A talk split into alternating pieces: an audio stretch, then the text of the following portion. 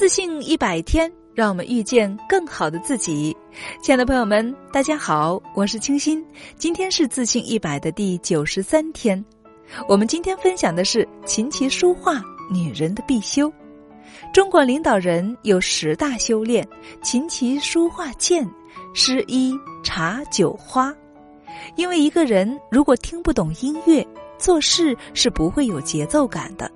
不会下棋，做事也是没有步骤的；书法写不好，做事就不可能有架构。古人将琴棋书画、诗酒茶花作为人生八雅，是达官贵族及文人雅士的必备技能。如果用今天的观点去看，同时具备这八项素质，当真是名副其实的文人雅士了。同时，不可忽视的是，这些也是中华文化得以世代传承的重要载体。试想，如果中国历史少了这八雅，中国文化虽不至于暗淡无光，但至少不像现在这么光辉灿烂。在古代，有这样形容一个女人的才气：素手绘心，雅丹青；一举精巧，落子明。云鬓菊香琴筝雨，锦绣秋色才女情。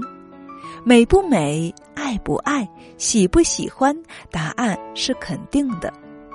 可在当今社会，往往是这样的：琴棋书画诗酒花，当年件件不离他，而今般般皆交付，柴米油盐酱醋茶。